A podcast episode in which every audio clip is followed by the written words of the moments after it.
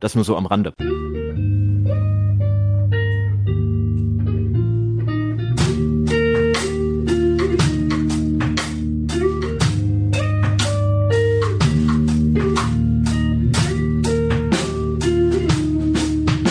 Hör die Ringe. Ein unerwarteter Podcast.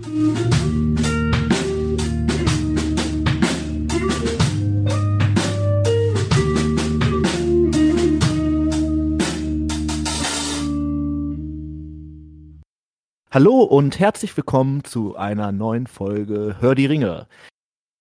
Naja, ganz richtig ist das nicht. Wir sind heute nicht nur Hör die Ringe, sondern wir sind ein bisschen ausgebaut und auch irgendwie ausgedünnt. Aber wie das kommt, erfahrt ihr, glaube ich, gleich. Ich darf aber zwei großartige äh, Mitpodcaster begrüßen. Und das ist zum einen, äh, ja, es müsste der Manuel sein. Hallo Manuel. Megowannen, Melinin und herzlich willkommen zu einer Spezialfolge bei die Her der Herr der Ringe pro Minute. Das hier ist ein Dreier-Kooperationsformat, wie ihr euch vielleicht schon denken könnt. Aber wir sind ja heute eigentlich auch zu dritt. Das sind ja drei Podcasts, die sich heute hier zusammengetan haben. Ja, und damit auch herzlich willkommen beim Ringcast. Max ist ja auch wieder dabei vom Ringcast und ja, Kooperation zu dritt. Es wird spannend. Was haben wir denn überhaupt heute zu besprechen, dass wir überhaupt so eine riesen Kooperation hier machen? Naja, ähm, ich glaube, das äh, haben wir schon, haben ja eigentlich alle schon irgendwie mitbekommen, dass äh, neue Herr der Ringe Filme angekündigt wurden, aber nicht von irgendjemandem. Ja, genau. Also wir sind ja mal wieder hier tagesaktuell unterwegs und sprechen über ja, eigentlich die Meldung, die jetzt von, nennen wir es mal, äh, Nilan Cinema und Konsorten äh, am Freitag, glaube ich, durchs Internet äh, geisterte. Wenn ihr das hier heute hört, ist es vielleicht Montag, vielleicht auch ein Tick äh, später. Ähm, und ihr werdet bei uns jetzt ein bisschen geupdatet und wir haben auch noch ein bisschen was zu besprechen. Kurzer Hinweis, vielleicht wird das im Laufe der Folge äh, rauskommen. Das hier ist Version Nummer zwei. Version Nummer eins ist leider der Technik zum Opfer gefallen. Äh, also wenn wir die ganze Zeit so Sachen sagen wie ja, schade, dass das, äh, dass wir das, den Witz jetzt nicht nochmal komplett machen können, dann liegt es wahrscheinlich daran. Ja, eigentlich ja. wäre die Folge brandaktuell gewesen. Wir hatten nämlich Freitag ja. schon was aufgenommen. Richtig. Naja. Macht ja nichts. Wir machen es jetzt trotzdem.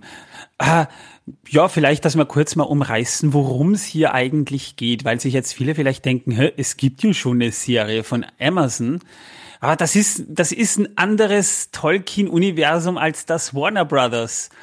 Herr der Ringe-Universum, muss man fairerweise mal dazu sagen. Jedenfalls haben wir hier zwar den gleichen Namen, aber es sind trotzdem zwei verschiedene Franchises irgendwie. Das ist ja auch ein ganz anderes äh, Rechtepaket. Ähm, sollen wir noch mal kurz vielleicht ein Update geben, was ist eigentlich passiert? Also, äh, ja. was jetzt am Freitag durchs Internet geisterte, war dann im Endeffekt, dass bekannt wurde, dass ähm, ja die Embracer Group, die ja letztens die Herr der Ringe Filmrechte äh, erworben hat, zusammen mit äh, Newland Cinema und auch Warner Bros. halt einen mehrjährigen Vertrag für eine neue Verfilmungsarbeit äh, ja abgeschlossen hat ähm, und damit ihre Filmrechte für ja, auf Englisch Theatrical Version, also äh, Kinofilme äh, jetzt quasi anscheinend wieder relevant werden, weil das, was Amazon, wie Manuel ja schon richtig sagte, gemacht hat, das sind ja Rechte für eine Fernsehserie. Das ist also wirklich eine ganz andere äh, Ja. Dazu muss man aber auch noch vielleicht eins dazu sagen. Äh, Amazon hat diese Rechte über die Tolkien Estate, also diejenigen, die das Erbe Tolkiens verwalten, bekommen. Da reden wir vielleicht eh später noch drüber, mhm. weil äh, da gibt's ja auch wieder so einen, da gab's ja auch einen Hickhack. Die Geschichte ist nämlich einfach die, wenn ich das kurz ein bisschen ausschweifen darf, weil mich ja das Thema Film auch interessiert, wie äh, meine Zuhörer oder, oder unsere Zuhörer ja auch wissen. Ähm, die Geschichte ist ja die, Amazon hat die Rechte von der Tolkien Estate für die Serie bekommen, die im zweiten Zeitalter spielt. Das sind dann eher die Anhänge, übrigens nicht das Silmarillion, sondern wirklich die Anhänge nur vom Herrn der Ringe, die da herangezogen werden dürfen, was eh schon ein bisschen merkwürdig ist. Das andere ist, äh, dass äh, Tolkien Estate beziehungsweise Christopher Tolkien Zeit seines Lebens noch hatte einen richtigen Grant auf Peter Jackson. Ja, also das war ein richtiger Hass eigentlich, der da vorgeherrscht hat. Ähm, Und es war tatsächlich Voraussetzung, weil Christopher Tolkien zu der Zeit sogar noch am Leben war, Peter Jackson nicht einzubinden. Emerson hätte ja sogar noch gefragt, äh, ob Peter Jackson Interesse hätte. Er hat noch äh, geschrieben, ja, äh, wenn ihr mir die Drehbücher schickt, äh, gerne, wir, ich, ich gucke mir das gerne mal an. Aber dann wurde er einfach regelrecht geghostet von Amazon. Das heißt, er wurde ignoriert. Äh, spannenderweise wird er überhaupt nicht eingebunden. Auch Vita ist dann nicht eingebunden. Es sind zwar Leute an der Serie beteiligt, äh, die für Vita mal gearbeitet haben oder zum Beispiel auch Ellen Lee und John Howe sind dran beteiligt, aber Peter Jackson. Oh, Short geringfügig auch, ne? Ja. Aber äh, nicht beteiligt ist halt Peter Jackson und, und sein Werk. Das ist hier nun anders bei Warner Brothers. Hier haben sie Peter Jackson direkt involviert. Also er ist, er wäre theoretisch auch auf die eine oder andere Art und Weise auch dort wieder mit beteiligt an der Sache. Ja, und das ist ja irgendwie wirklich das Spannende, weil wir ja gar nicht genau wissen, was kommt denn da eigentlich auf uns zu? Ist das, sind das wirklich Verfilmungen im Sinne von, da ist ein Buch und das wird jetzt verfilmt? Ähm, man muss ja wirklich auch sagen, es beinhaltet ja zum einen den Herrn der Ringe, auf der anderen Seite aber auch den Hobbit. Ähm, oder geht es wirklich auch so ein bisschen um ja, Side-Stories oder Verfilmungen von einzelnen Charakteren, denen quasi was Neues zu, zu widmen. Das ist tatsächlich noch gar nicht klar. Also das wissen wir äh, an der Stelle ja noch nicht. Viele werden sich aber jetzt denken, hey, es ist ja ein Film angekündigt und es stimmt ja auch, 2024 soll in diesem, ich, ich sag's mal, ich nenne es mal Jacksonverse, ja, weil mir mhm. gerade kein anderer Name einfällt, kommt ja ein, ein Animationsfilm, äh, geschrieben von Philippa Boyens, die ja auch an den Herr der Ringe-Filmen beteiligt war äh, mit einem eigentlich recht renommierten Anime-Regisseur, dessen Name ich jetzt gerade nicht kenne. Und zwar es wird The War of the Rohirrim nächstes Jahr ins Kino kommen, der von Helm Hammerhand handelt. Bin ich sehr gespannt drauf auf diesen Film. Kann ich mir bis jetzt noch nicht so richtig vorstellen, aber mal sehen. Man muss abwarten, ja. Aber, aber das heißt, äh, das ist ja schon ein angekündigtes Projekt, das nächstes Jahr kommen soll. Und äh, in diesem, äh, in diesem Universum werden dann wohl weitere Filme kommen. Das äh, wissen wir. Aber was genau kommt, ja. wissen wir halt noch nicht. Noch nicht wie viele, so, das ist ja auch nochmal die Frage. Ähm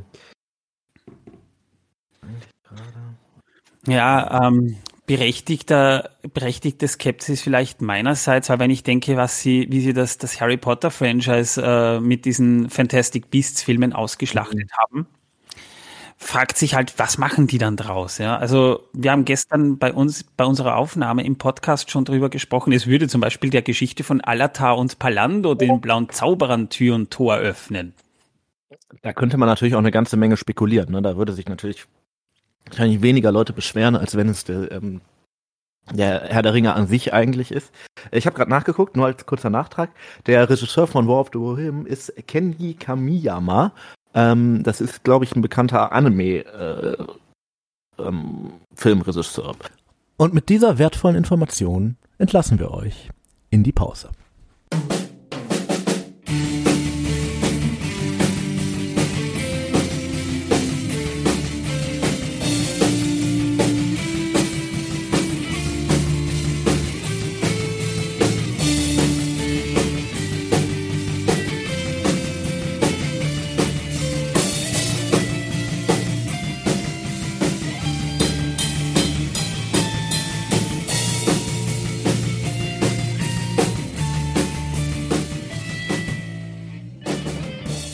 Peter Jackson, Amazons Erbe. So, da wären wir wieder und weiter geht es mit folgendem. Ich bin wirklich gespannt, was da kommt. Ich richtig wissen tun wir es nicht, aber ähm, während ja jetzt vielleicht der, äh, der, der, der Manuel hier mit seinem Podcast so das, das Filmische repräsentiert, ist Hör die Ringe hier natürlich so ein bisschen für die Spekulationen zuständig. Ähm, und äh, vielleicht sollen wir damit einfach mal äh, starten. Was glaubt ihr denn, was wäre gut verfilmbar? Also was wäre ein gutes, eine gute Story, die sie ähm, zeigen könnten? Der Manuel hat gerade schon Alta und Palano ange, angedeutet. Äh, Max, was fändest du denn da äh, schön und sinnvoll? Also ich fände es ganz cool, wenn auch eben die mit dem blauen Zauberer, um mal kurz darauf zu kommen, äh, fände ich eine relativ interessante ja, Herangehensweise, weil wir haben dann wirklich neue Personen, die wir bis jetzt noch gar nicht gesehen haben. Oder das heißt, wir können komplett neue Schauspieler nehmen. Das heißt, wir müssen keine alten nehmen, die jetzt irgendwie den Charakter, sagen wir mal, geprägt haben. Sean Bean hat Boromir geprägt, Viggo Mortens hat Aragorn geprägt und so weiter. Ähm, das heißt, die, die, die können wir jetzt nicht mehr rannehmen. Also die sind 20 Jahre alt, äh, 20 Jahre älter. Und äh, da können wir wirklich neue Schauspieler ranziehen, wo wir trotzdem dann ähm, in und noch in der Mittelerde-Welt bleiben können. Ohne dass wir den Charakter durch den, durch den äh, Schauspieler verfälschen. Wir würden auch neue Länder kennenlernen. Denkt dran, die sind ja nach Osten gegangen. Wir könnten Ruhn, Kant sehen. Wir könnten da einige interessante Fässer aufmachen da drüben. Ja, und alles, was darüber hinaus noch geht. Ne? Also wir wissen ja vielleicht gar nicht, was ist denn hinter Ruhen. Ne? Das äh, ist sicherlich eine, äh, das gibt schon einiges her. Äh, ich persönlich könnte mir zum Beispiel auch vorstellen, ähm, dass sie auf äh, eine bekannte Figur gehen und die aber ein bisschen anders besetzen. Das könnte zum Beispiel Aragorn sein, dass sie also ähm, ja wirklich seine Vorgeschichte zeigen. Der junge Saruman, ja, das wäre dann ja schon fast wieder Alata und Palando irgendwie. Ähm, Gollums Origin Story. Oh. Ja, Gollum ja ich habe da, ich habe da heute, muss ich ehrlich sagen, ich habe mich heute noch mal ein bisschen erkundigt, habe ich drei Theorien beziehungsweise sowas gelesen, was, was vielleicht Sinn machen würde. Und da geht es eben, ähm, junger Aragorn wäre eine Möglichkeit, wie er damals im Bruchtal war oder sonst was. Oh, ja mit, in, mit seinem falschen Namen, wie er dann halt aufgewachsen ist, wie er dann letztendlich rausgefunden hat, wer er eigentlich wirklich ist. Dann eben die Geschichte über die blauen Zauberer wäre interessant. Oder halt äh, The Origin of Gollum. Also wie wird Gollum zu der Person, die, oder zu dem Charakter, den er letztendlich in Herr der Ringe darstellt?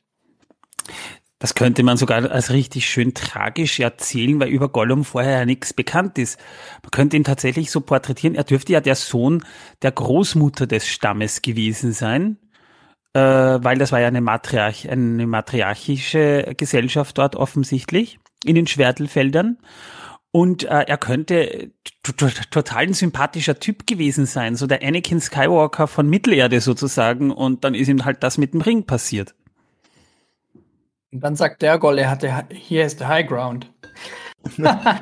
Man könnte halt auch der Gold-Story verfilmen, aber da ist natürlich ganz, ganz viel Spekulation. Ne? Also ich finde Gollum gar nicht schlecht, was mir da noch gerade in den Sinn kam, aber ich glaube, das gibt ein rechte Problem mit äh, Nachrichten aus Mittelerde, wäre tatsächlich die Jagd der Ringgeister nach Gollum beziehungsweise dem, dem äh, Ring und wie sie dann am Ende ins Auenland kommen. Ähm, könnte man natürlich auch nochmal umdrehen. Gandalf und Aragorns Jagd nach ja. Gollum hätte natürlich auch eine ganze äh, Menge irgendwie, glaube ich, weil da kann man natürlich zum einen bekannte Charaktere zeigen, was sie, glaube ich, wenn sie es tun, auch irgendwie ein bisschen müssen. Äh, aber natürlich ist die Story doch nochmal ganz anders. Ähm, und das könnte, könnte ich mir auch irgendwie ganz cool vorstellen. Ja, einen gewissen Fanservice müssen sie bringen. Sonst kriegen sie auch die Leute nicht ins Kino. Also, okay, äh, es war ja, es ist ein kluger Schachzug von Warner Brothers gewesen, diesbezüglich ähm, die Rechte zu kaufen, weil die Leute gehen so oder so ins Kino, ja. nur weil es einfach Mittelerde ist. Aber du kannst natürlich, du hast die Chance, vielleicht einen richtig coolen ersten Film zu machen und dann gehen auch Leute wirklich in Film 2, 3, 4 und wie viel es dann auch immer noch weiterhin gibt. Ne?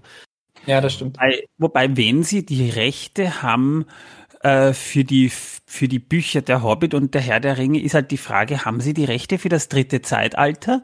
Denn dann könnte man genauso gut die Geschichte äh, um den Krieg gegen Angmar erzählen oder der Bürgerkrieg in Gondor, als äh, die äh, Häuser sich untereinander bekriegt haben, der Krieg gegen die Wagenfahrer, was eine spannende Epoche eigentlich war. Genauso wie der Untergang von Arnor, also der Untergang von Arnor Anuminas, der Krieg gegen den Hexenkönig in Fornos, das, da, da wären Möglichkeiten, da wäre alles dabei. Hobbits könnte man dann auch bringen, äh, die ja gerade sich im Auenland angesiedelt haben. Da gäbe es auch Möglichkeiten für eine richtig gute epische Geschichte. Das ist ja zumindest in den Anhängen zu großen Teilen drin. Äh, ich glaube, dass das wahrscheinlich auch abgedeckt ist. So würde ich es verstehen. Wobei die Frage ist natürlich, wie viel haben sie denn auch an den Anhängen die Rechte? Ne? Die gehören ja eigentlich mit zum Buch, aber was sagt der, was sagt der Deal irgendwie? Ne? Ja, aber eigentlich müssten sie es haben, weil sie haben ja auch damals schon beim Herr der Ringe Film Aragorn und Arwen, was ja eigentlich auch wirklich wenig in der Haupthandlung stattfindet, ein bisschen rübergezogen in den Film. Also denkbar wär's. Denkbar wär's. Und es wäre vielleicht gar nicht mal so uninteressant, sowas zu sehen, weil das würde auch, ähnlich wie mit Alata und Palando, ist ja die gleiche Epoche fast, könnte man mhm. sagen, äh, vielen neuen Charakteren Tür und Tor öffnen, die man da einführen könnte. Auf jeden Fall. Was mich auch noch interessiert, also wo ich auch noch den, den Mehrwert draus sehen würde, wäre ähm, zeitgleich zu Schlacht von Pelennor-Feldern die Schlacht auch im Norden, wie Dold Guldur ausrückt und wie der Erebor belagert wird mhm. und so weiter und auch also äh, Schlacht Mittelerde 2 einmal verfilmt sozusagen dann äh. ja von mir aus also eine Film Spielverfilmungen immer ein bisschen kritisch sind so eine Side Story zu den Filmen meinst du? Also so ähnlich wie äh, dieses Spiel, wie hieß dieses eine Computerspiel da von EA Games, wo sie auch eine Side Story aufgemacht haben. The Third Age, glaube ich, hieß das, das dritte Zeitalter. Ja, das kann sein. Das ja, ich, ja, ja, ja, ja, das, äh, aber das, das wäre natürlich auch eine Idee. Äh, wenn wir schon bei Filmen sind, muss natürlich jetzt hier äh, einmal Honorable Menschen natürlich auch Shadow of Mordor äh, äh, also Shadow of War. Ich, ich, ich, ich werfe die Titel von den beiden immer durcheinander, weil es auch sehr ähnlich ist, ähm, erwähnt werden. Aber das wäre natürlich auch noch eine Idee, die man verfilmen könnte. Obwohl so haben sie keinen glaube, noch nie gesehen. Obwohl ich da glaube, ähm, wir hatten auch schon darüber besprochen, also in unserem in unserer neuesten Folge, die jetzt rauskommt, ist äh, auch schon, da haben wir auch kurz darüber gesprochen, meinem Thema. Da hatte mein Kollege Bernd ein gutes Thema darauf, äh, warum sollten Sie auf, ihre, auf eine Fanfiction zurückgreifen, wenn Sie ja die Rechte fürs richtige Buch haben? Ja, und die Rechte für die Fanfiction haben sie ja wahrscheinlich gar nicht, ne? Muss, also, das, äh Obwohl es auch von Warner Brothers Games ist, das Spiel. Also kann sein, ja, dass die irgendwie. Fanfiction vorsichtig, sorry, wenn ich da jetzt reingrätsche, aber Fanfiction ist ja was Unautorisiertes. Auch bei Warner Brothers Games ist es ja auf gewisse Weise irgendwie autorisiert. Also eine Fanfiction würde ich das nicht nennen, weil das ist eigentlich dem, dem Spiel, kann man jetzt halten davon, was man will, eigentlich auch nicht würdig. Weil dann könnte man auch die Herr der Ringe Serie von Amazon als Fanfiction bezeichnen und so einfach ist das dann halt nicht, ne? Ja. Also es gibt ja, natürlich Leute, die das tun, aber das ist natürlich eher eine, eine Polemik, ne, um das ja. äh, zu äh, charakterisieren. Ähm, ja, das wäre wär, wär ja so ein bisschen das, was wir uns wünschen. Habt ihr also, was natürlich auch passieren könnte, äh, ich sag mal, wie wahrscheinlich haltet ihr es, dass sie dann tatsächlich diese Rechte jetzt verkauft haben, um äh, wirklich einen neuen Herr der Ringe-Film zu drehen? Null. Ist das im Bereich des Möglichen? Null. Nein. Nee. Nein. Warum sollten sie, warum sollten sie was neu perfekt ist. Jetzt, äh, das ist ja gerade für Warner Brothers auch eine, eine perfekte Sache eigentlich, so ein Film. Das, warum sollen sie ihren eigenen Stoff, mit dem sie so erfolgreich waren und immer noch sind, eigentlich jetzt nochmal neu verfilmen wollen? Ja, sicherlich war, ja. Ich sehe das ähnlich. Wo ich es mir vorstellen könnte, das ist jetzt ein Gedanke, der mir neu gekommen ist, ähm, wäre natürlich, wir wissen, die Herr der Ringe-Filme sind absolut untoppbar. So, ich glaube, da sind wir uns ja einig. Filme, wo das allerdings ein bisschen kontroverser gesehen wird, ist natürlich der, äh, die, nennen wir es mal, der Vorgänger, der Hobbit. Ähm, mit dem Film sind ja tatsächlich nicht alle Menschen auf der Welt zufrieden. Ähm, da wäre ja vielleicht eine Neuverfilmung eher schon eine Idee. Oder wie seht ihr das? Nein, nein. Glaube ich auch nicht. Nein, ich meine, man kann von den Filmen halten, was man will. Ich gebe zu, ich mag die ersten beiden Filme. Ich finde sogar, dass der zweite Teil der bessere ist von den ersten beiden. Der dritte, ja, ich, ich glaube, da sind wir uns einig, der ist auf viele fertig. Also, ja. Aber ich meine, ich meine, die Extended Edition geht ja noch, ja, weil zumindest äh, die die offenen Fragen zum größten Teil geklärt sind. Aber äh, warum sollten Sie das verfilmen? Wir machen jetzt eine abgespeckte Version, die mehr am Buch ist äh, und haben vorher aber eine, eine ganze aufgeblasene Trilogie gehabt, die auch eigentlich äh, das Buch anderthalb Mal verfilmt hat. Klingt jetzt banal, aber es hält sich ja doch relativ gut ans Buch mit, mit vielen Ergänzungen. Das muss man halt leider dazu sagen, ja. Aber warum sollten Sie das als abgespeckte Version nochmal verfilmen wollen? Zweifle ich auch, dass irgendwie was in der Hinsicht, dass wir irgendwas Neues, was wir, was sagen wir, dass wir irgendwas Altes neu verfilmt sehen, das bezweifle ich wenn wir schon bei Warner sind, weil die auch die, die Harry Potter, das Harry Potter Franchise, also dieses Wizarding World Franchise haben, es ist ja, es gibt ein Gerücht. Das ist ein unbestätigtes Gerücht und es ist wirklich nur ein Gerücht und ich glaube, das ist auch eher Wunschdenken der Fans, dass sie Harry Potter nochmal ganz neu verfilmen. Vielleicht als Serie. Äh, ist Wunschdenken, aber auch da denke ich mir, wenn man Harry Potter jetzt mal dazu zählt, ja, äh, frage ich mich ehrlich gesagt genauso, warum sollten die das neu verfilmen wollen? Das macht theoretisch nur dann Sinn, wenn sie irgendeinen Stoff zeitgemäß aufarbeiten wollen. Und das äh, würde beim Herrn der Ringe einfach keinen Sinn machen, weil sie den Cast, so wie der, auch die Chemie, die ja alle Schauspieler, gerade von den Gefährten, die auch wirklich eine, eine Gemeinschaft dann am Ende waren bei diesen 18 Monaten, bei diesem ambitionierten Filmprojekt geworden sind, die sind zusammengewachsen, das kann man nicht wiederholen. Den, denselben Spirit kriegt man einfach nicht wieder hin. Das Einzige, was ich mir halt vorstellen könnte, äh, um nochmal so ein bisschen einen wirden Gedanken hier reinzubringen, ich glaube auch komplett Neuverfilmung im Sinne von ne, gleiches Setting und so funktioniert überhaupt nicht.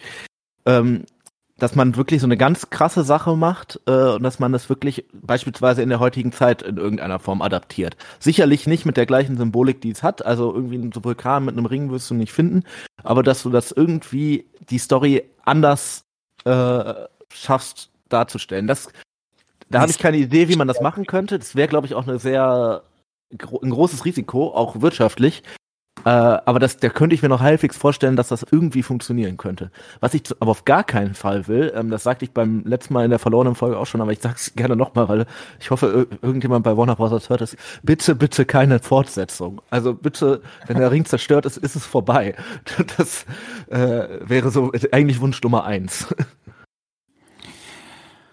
Äh, wäre auch vielleicht ein bisschen schwierig, weil man sich dann natürlich fragen muss, haben die da die Rechte auf äh, die Anhänge, was danach passiert? Wenn sie die hätten, äh, muss man sich halt gleichzeitig sehr wohl fragen, ja, wie wollen sie das fortsetzen? Was wollen sie denn erzählen? Ja, das ist halt das Schwierige. Äh, weil du es gerade angesprochen hast, eine Science-Fiction-Version von Herr der Ringe, das alles im Weltraum spielen zu lassen, so Star Wars-mäßig. Ja, Bitte ja, nicht. sowas halt. Also, ich glaube, dass du damit ganz, ganz viele Leute sehr, sehr sauer machen kannst. Aber das sind dann schwarze Raumschiffe und äh, äh, Gandalf ist kein Zauberer, sondern so ein Psioniker und äh, Mordor ist ein Planet. Ja. Ja, äh, es ist äh, und wir lassen das Thema, aber das wir lassen das Thema mal lieber äh, unten und reden darüber nicht so viel, falls da irgendjemand mithört, der das dann toll ja, findet, der ja. sowas eben vorhat, dann wirklich zu machen. Als Rollenspielwelt wäre das aber sicher irgendwie geil, so, so, so eine Adaption. ähm, Kannst du ein neues Pen and Paper starten? Ja, würde ich machen. Ähm, wir sind ja grundsätzlich, also alle drei sehr optimistische Menschen und äh, haben ja eigentlich darüber gesprochen, wie wir das gut hinbekommen. Habt ihr äh, eine Idee, wie es, wie kann man das richtig in den Sand setzen? Wie wird das richtig schlimm? Was wäre euer Worst Case, was jetzt aus dieser ganzen Nummer wird? Also ich sagte gerade eben schon, für mich persönlich wäre es die Fortsetzung, weil ich irgendwie glaube, das kann nur bescheuert werden. Ähm, und ich glaube, an Stelle danach wirklich der Versuch, die drei Originalfilme sozusagen nochmal neu aufzulegen. Äh, aber hättet ihr da auch noch irgendwie eine, eine Sache, wo ihr sagen würdet, boah, nee, das bitte auf gar keinen Fall. Egal wie gut es gemacht ist, wenn es so sowas wird, dann, dann bin ich raus. Das Label Lord of the Rings Cinematic Universe im Vorspann würde schon reichen, glaube ich. Oh ja, über das TCU müssen wir vielleicht gleich tatsächlich noch mal kurz sprechen. das, das ist auch Warner, ja genau. Das, das, Manuel sitzt im, im Kino, das, das, es fängt an, er steht auf und geht. so ich würde schimpfen, ich würde schimpfen, ich würde die Hände erheben und, und so wie es beim dritten Teil habe ich tatsächlich so gemacht. Der, der, der Vorspann war, also der, der Abspann ist gekommen und ich sitze da und fange schon an zu schimpfen und schimpf dann richtig laut. Alle haben mich schon angeguckt. Peter Jackson, ich will mein Geld zurück. Aber das war es mir wert. Meistens fliegt man aus dem Kino ja auch nicht raus, ne? Aber es war ja schon der Abspann, da war es schon egal. Ende der Vorstellung. äh, ja, wie, wie könnte man das in den Sand setzen? Jetzt stellt euch mal vor, Warner hat diese grandiose Idee, wie sie es mit einigen äh, ihrer anderen Stoffe ja auch schon machen. Stichwort Velma, falls euch die Serie was sagt, diese Scooby-Doo-Serie, die da jetzt rausgekommen ist, ohne Scooby-Doo, eine, eine Zeichentrickserie, äh, rausbringen, wo sie das Ganze eher auf lustig auf, aufarbeiten wollen, ja. Und das Ganze aber ist dann auch noch Kanon. Stellt euch sowas mal vor. Mhm, also sprich eine Selbstparodie, die aber nicht wirklich, also ja. Ja. Also das, oh, das wäre auch, glaube ich, also das hätte ich wirklich auch ungern, muss ich sagen. Also es funktioniert bei Star Trek Lower Decks zum Beispiel an und für sich ganz gut, weil da ja auch wirklich Fans dran sitzen. Aber ich glaube nicht, dass das das ist, was, was Warner damit beabsichtigt. Ich, äh, ja, ich, also so kommen wird es wahrscheinlich nicht, das stimmt, aber, aber ich glaube, das kannst du auch ganz krass in den Sand setzen, wenn du das so machst. Äh. Eine Sitcom ja. im Auenland. Warum nicht? Warum nicht? Ich meine, ich meine, guckt euch britische Serien mal an und die Hobbits sind ja very British, ja, da bräuchtest du eigentlich nur die Drehbücher umschreiben auf Hobbits und schon hast du eine richtig nette Serie. Ja, eigentlich gar nicht. Warner Brothers hört zu. Aber ich glaube, sie wollen ja Kinofilme rausbringen, keine Serien. Ja, ja. Ja, ja, ich glaube, sie dürfen auch nur filmen. Also die Rechte sind ja die, das sind ja die wirklich die Filmrechte. Der Hintergrund ist ja auch so ein bisschen, dass die Filmrechte gar nicht äh, wirklich mehr im Bereich des Tolkien Estates lange waren, sondern im Gegensatz zu dem, was sie an Amazon verkauft haben, ja wirklich schon länger weg waren. Das ist ja auch einer der Gründe, weswegen Peter Jackson das überhaupt erst so machen konnte, wie er es gemacht hat. United weniger, Genau, ja, weil er weniger Stress halt auch mit äh, dem Tolkien Estate überhaupt bekommen konnte, weil die im Endeffekt gar nichts mehr da zu, zu großen Teilen dran zu, zu sagen hatten. Ja, und die Tolkien Estate hat was zu sagen und was bekommen wir? Äh, eine lachende Galadriel auf dem Pferd. ja. Ja, da frage ich mich auch wirklich, ist das Slow Motion wenn, wenn sie wirklich die schlimmen Sachen alle verhindert haben, was hätte uns denn sonst noch erwartet? Aber ja gut, ähm, ich muss natürlich auch sagen, die Tolkien Estate ist mittlerweile halt nicht mehr Christopher, der ist ja äh, leider gestorben.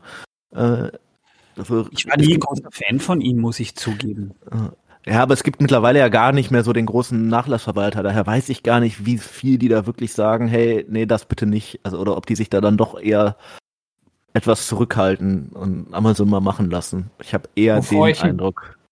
Wovor ich ein bisschen Sorge habe, ist, dass das so, äh, ja, einfach komplett ausgeschlachtet wird, um mhm. möglichst viel Profit zu machen. Um mhm. nicht eigentlich, sagen wir mal, das, den Kern von Tolkien oder von Mittelerde zu erhalten. Davor habe ich Angst, dass man das letztendlich dann irgendwie ausschlachtet. Ich meine, ich meine, man muss fairerweise mal eins dazu sagen, ähm, Warner, Warner Brothers hat sich ja neu gegründet jetzt. Und zwar, die heißen jetzt Warner Brothers Discovery. Und äh, dadurch äh, haben sie auch sehr, sehr viele ihrer laufenden Projekte gecancelt, weil die einfach nicht profitabel waren und Warner Brothers braucht das Geld. Das heißt, die haben auch, äh, denen ist sehr wohl bewusst, dass auch das Harry Potter Franchise mittlerweile eigentlich vor sich hin dümpelt, weil äh, der letzte Film vor allem, so gern ich Mats Mikkelsen auch mag, äh, die haben kein Geld eingespielt, weil die Filme einfach leider nicht gut waren, ja. Das heißt, äh, wenn Sie jetzt sagen, lass das doch mal den Papa Peter machen, äh, als ausführender Produzent meinetwegen, wenn der so die, die Schirmherrschaft übernimmt, kann ich mir schon vorstellen, dass der so ein bisschen mehr ein Auge drauf hat, wenn er jetzt nicht lauter Dollarzeichen in den Augen hat, sondern sich auch wirklich Gedanken drüber macht. Mhm. Äh, neuen Regisseuren die Gelegenheit gibt, weil er wollte ja auch den Hobbit eigentlich gar nicht machen, was man auch merkt. Ja. Äh, weil Guillermo del Toro hätte das richtig geil machen können. Ähm, anderen Regisseuren sozusagen die Möglichkeit gibt, ihre Version äh, umzusetzen. Ja, wir machen vielleicht tatsächlich einen äh, eher düsteren Mittelerde-Film zum Beispiel, ja, dann wirst du vielleicht einen Regisseur finden, der zwar den Geist dieses äh, Peter Jackson-Universums einfangen kann, aber trotzdem was Eigenes immer noch draus macht. Stichwort Wars. Arnor, Arnor, Arnor könnte es werden. Ja, oder was, was halt interessant wäre, was mir jetzt eben bezogen auf düstere sich und sowas, die letzten Dunedain oder sowas, wie das, wie die oben äh, das mhm. Auenland bewachen oder letztendlich, wie das Leben in der Wildnis ist, das fände ich auch ein sehr interessanter Film. Oder die Geschichte, wie sie äh, in der Epoche, wo die ersten Hobbits das Auenland besiedeln, wie sie vielleicht mit diesen Widrigkeiten klarkommen müssen. Die Geschichte vom Bullenrassler Tuck wäre cool übrigens, ja. ähm, äh, da gäbe es schon Möglichkeiten. Ja, der lange Winter. Also da ist sicherlich einiges. Ich glaube, dass dein Punkt, äh, den du gerade sagtest, mit äh, dass Peter Jackson, wenn er dabei ist, sich auch einen guten Gefallen damit tun würde, das nicht wieder selber als Regisseur zu machen, da bin ich völlig dabei. ich glaube, das ist auch einer der Punkte, wo der Hobbit so ein bisschen dran krankt, weil es am Ende vielleicht für ihn einfach ein bisschen viel war, alles zu machen, so wie er es dann tat. Ähm, insofern ja würde ich mir inhaltlich drunter zu leiden, das muss man ja ne? richtig. Ja, genau. Ähm, und insofern würde ich mir wünschen, dass das diesmal vielleicht nicht so kommt, sondern dass es auch wirklich vielleicht jemand, der wahrscheinlich, also es muss ja noch nicht mal irgendwie ein großer Name sein, weil den großen Namen hast du mit Peter Jackson sowieso. Ähm, der war damals auch als Blätterregisseur nur bekannt. Man kannte ihn jetzt genau, ja. nur von Filmen wie Braindead zum Beispiel. Ja, The Fright ja. das vielleicht auch noch, aber das waren ja alles eher Horrorfilme. Deswegen wäre es eigentlich, finde ich, eine coole Sache, wenn es irgendwie jemand anders macht er, und er irgendwie eher so ein bisschen im Hintergrund da äh, ist. Wobei ich aber auch sagen muss, ich weiß gar nicht, wie sehr viel ich ihn in dem Sinne brauche. Wenn es wirklich gut gemacht ist, freue ich mich über jeden, jeden filmische, jeden filmischen Beitrag zur Mittelerde eigentlich sehr. Ne?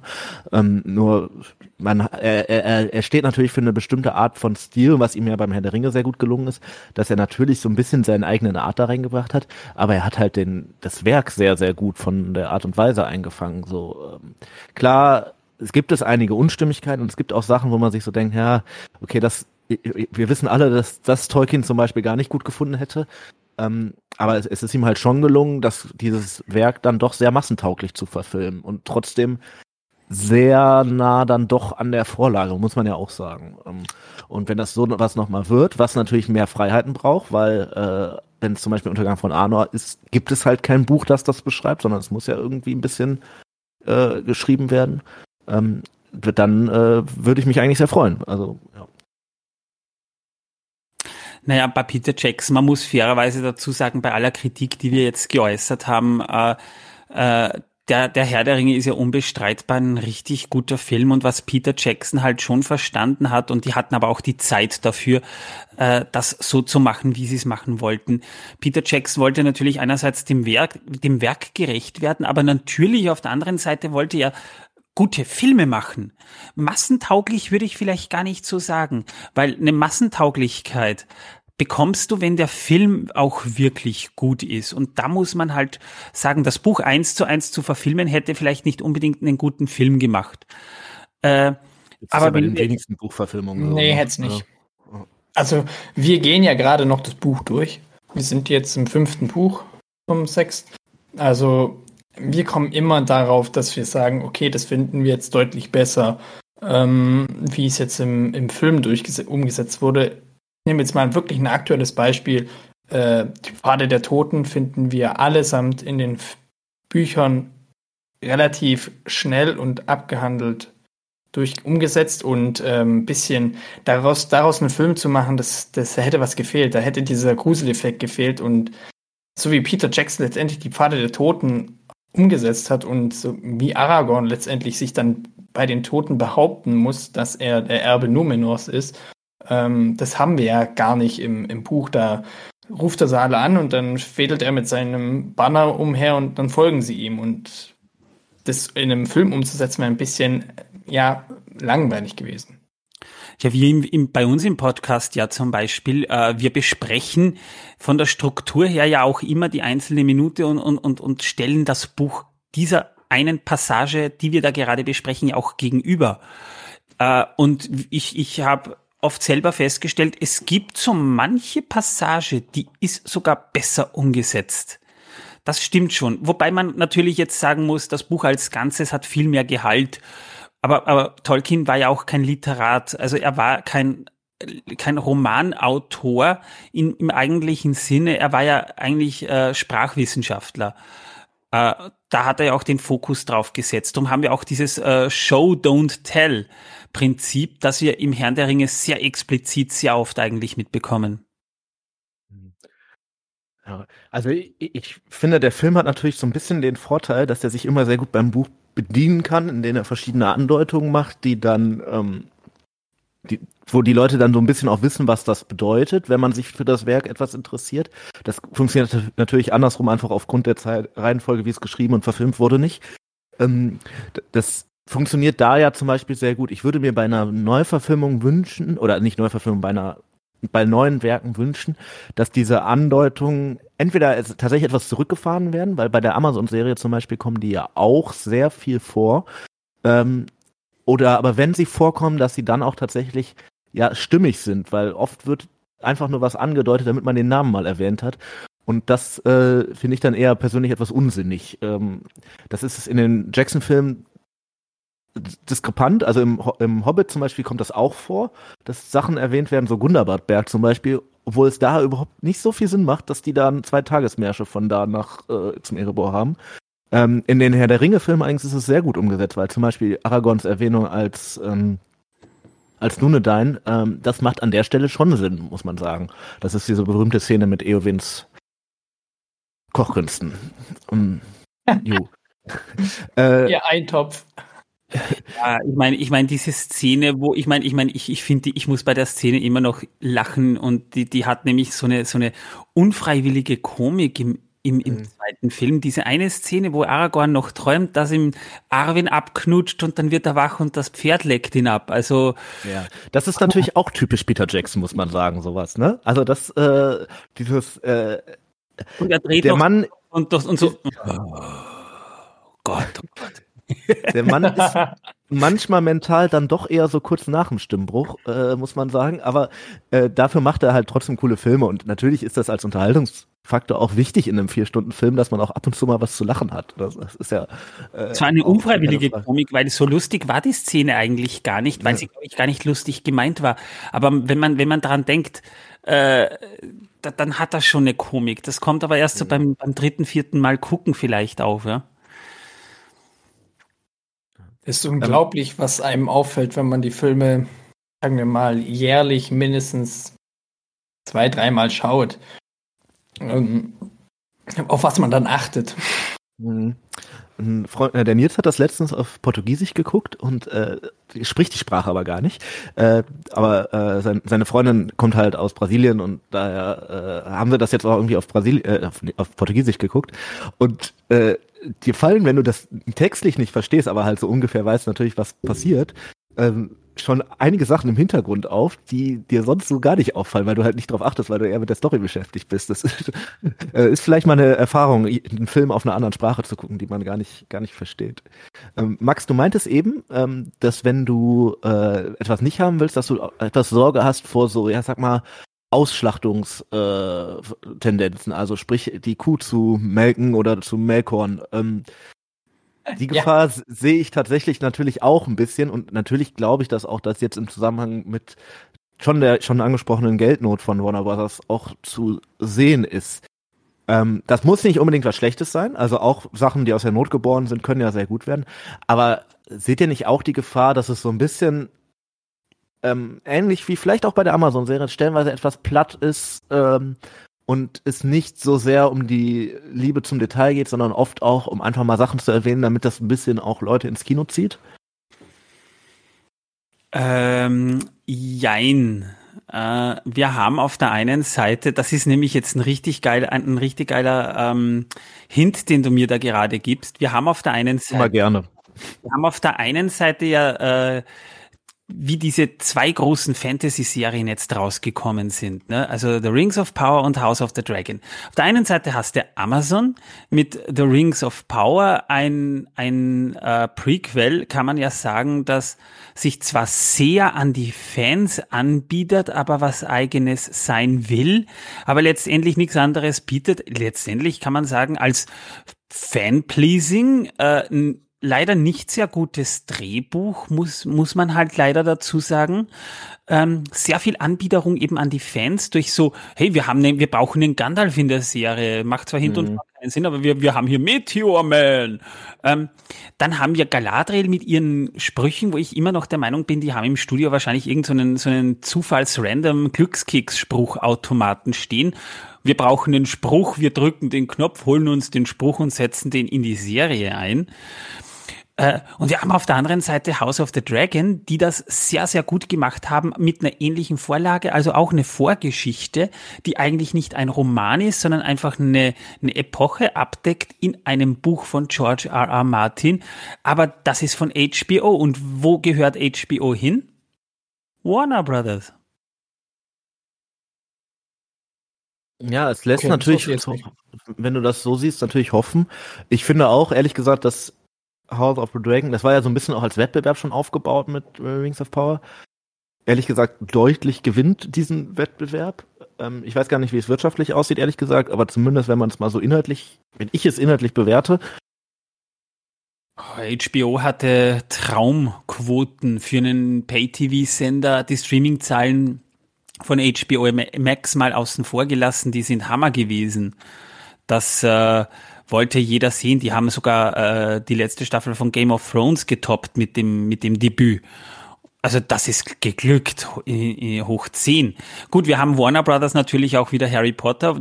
Die haben auch ein Prequel rausgebracht, das leider im Sand verlaufen ist. Aber ich glaube, wenn sie einigermaßen lernresistent sind und nicht diesen Positionierungswahn unterliegen, wie beispielsweise jetzt Disney mit ihrem Zeug, das sie ja schon überall verfranchised haben, dann kann das schon gut werden. Ja, ich habe halt, was ich halt mir denke, wenn sie das halt so, ich kann es mir gar nicht richtig vorstellen, wenn sie da irgendwie ich muss halt sagen, bezüglich dieser Ausschlachtung habe ich halt einfach Sorgen, dass es wie zum Beispiel diese ganzen, ach, äh, wie sie die ganzen Sachen von, von Star Wars gemacht haben. Also da fand ich, dass es eher so eine Ausschlachtung der, der, ja, des, des Franchises ist und dass sie da sich da nicht diesbezüglich richtig Mühe geben. Aber äh, je, je, nachdem mit dem Hintergrund dahinter, dass halt auch, ähm, ja, ihre Existenz sozusagen da dran hängt, glaube ich, dass sie da schon ein Augenmerk drauf haben werden. Also ich hoffe es.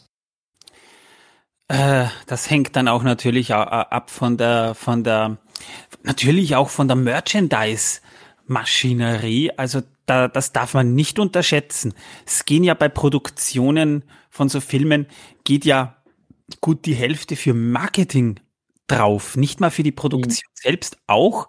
Aber, aber das ist nur der Punkt, so viel kostet der Film. 200 Millionen Dollar. Wenn man da jetzt sagt, gut, wenn der jetzt äh, die Kosten einspielt, 200 Millionen Dollar, ist das doch kein Verlust. Doch ist es, weil die Hälfte, also nochmal 200 Millionen Dollar dann für das Marketing ja auch noch zusätzlich drauf geht. Dann äh, die Kinos müssen ja auch von was leben. Äh, du hast äh, Werbung, äh, Spielzeug, äh, die Rechtevergabe natürlich auch an diverse Sachen wie T-Shirts, äh, Begleitbücher und sonstiges. Aber auch da hängt ziemlich viel Geld dran. Und äh, das ist natürlich zwar ein Geschäft, das lässt sich Warner sicher nicht entgehen. Damit machen sie auch mit Harry Potter nach wie vor Bombengewinne, auch mit ihren Ausstellungen. Aber, aber es ist auch ein riesiger, riesiger, also ein, ein, ein, eine riesige Gefahr, dass du einen ordentlichen Verlust hinblätterst. Und äh, die Rechte, die du ja auch für zig Millionen Dollar erwerben musst. Sicher nicht so hoch wie beim Tolkien Estate, das weiß man schon, aber, aber da geht so viel für das auch noch drauf. Also das kann in die Hose gehen, wenn da nicht wirklich drauf geachtet wird. Leute, wir wollen nicht nur die Cash kaum melken, wir wollen dem Publikum auch wirklich etwas bieten, wo nicht nur der Name der Herr der Ringe draufsteht, sondern auch wirklich der Herr der Ringe drin ist. Das ist nämlich, das, das ist die Gratwanderung. Weißt du, ob da schon irgendwas reingezogen wurde bezüglich, ähm, also ob da irgendwie schon die, sagen wir mal, die Tolkien-Experten, ich weiß jetzt leider den Namen nicht, aber ich weiß, dass bei Peter Jackson mehrere Tolkien-Experten auch zugegen waren, ähm, ob da schon irgendjemand informiert oder im Gespräch ist, dass da die mit reingezogen werden? Äh, nein, aber wenn wir uns das historisch mal ansehen, wie er das damals, wie er die Filme ähm, erschaffen hat, kann man nicht anders sagen, er hat sie erschaffen, äh, gemacht hat. Er hat, hatte mal eine Vision. Er hat ja dann Weta gegründet. Und ähm, Danach hat er eben mal die Experten gesucht. Das heißt, bevor es überhaupt in die, in die Produktion oder in die Vorproduktion gegangen ist, hat er mal Entwürfe mit Wheater gemacht. Hat dann ähm, Alan Lee und John Howe hinzugeholt. Und äh, dann ist es halt weitergegangen, immer, immer so weitergegangen. Das heißt, äh, er hat dann schließlich, wie sie, wie er das Neokutztool für das Drehbuch gebraucht hat von den Zwergen, hat einen Sprachwissenschaftler herbeigeholt. Das sind ja. alles so Sachen, äh, die sind nicht von ungefähr. Das heißt, die Experten hat er erst im Laufe der Vorproduktion dazugeholt und die Kontakte wird er ja wohl noch haben. Also ist schon sicher, dass Peter Jackson jetzt dabei ist.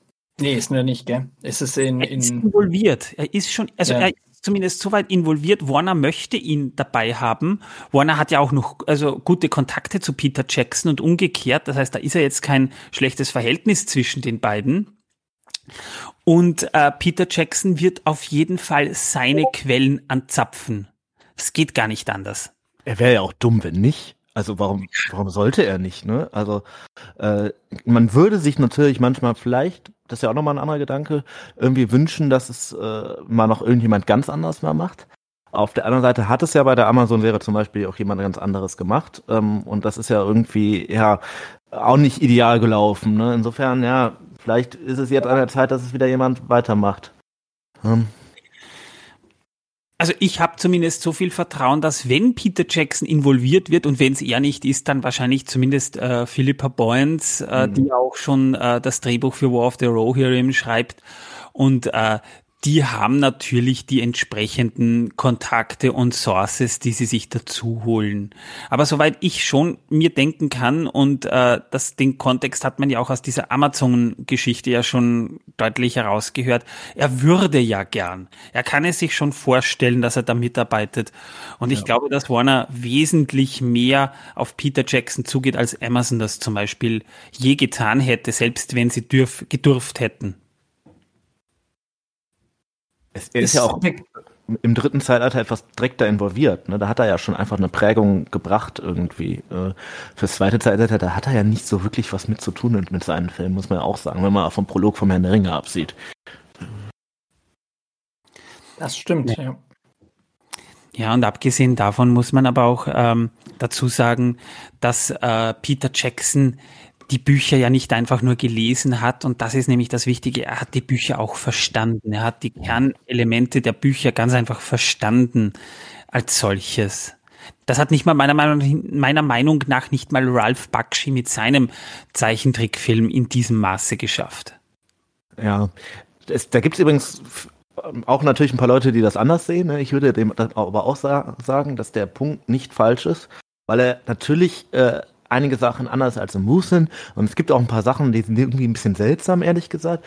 Was zum Beispiel diese Faramir-Story angeht, finde ich, ist es ein bisschen übertrieben dargestellt, stellenweise. Aber die großen, wichtigen äh, Punkte, ne, die sind ja dann doch wirklich eigentlich alle auf dem Point. Und das ist ja immer ein gutes Indiz dafür, dass da doch auch ein gewisser, dass jemand weiß, das ist jetzt wirklich äh, wichtig auch für die Aussage des Werkes und so weiter.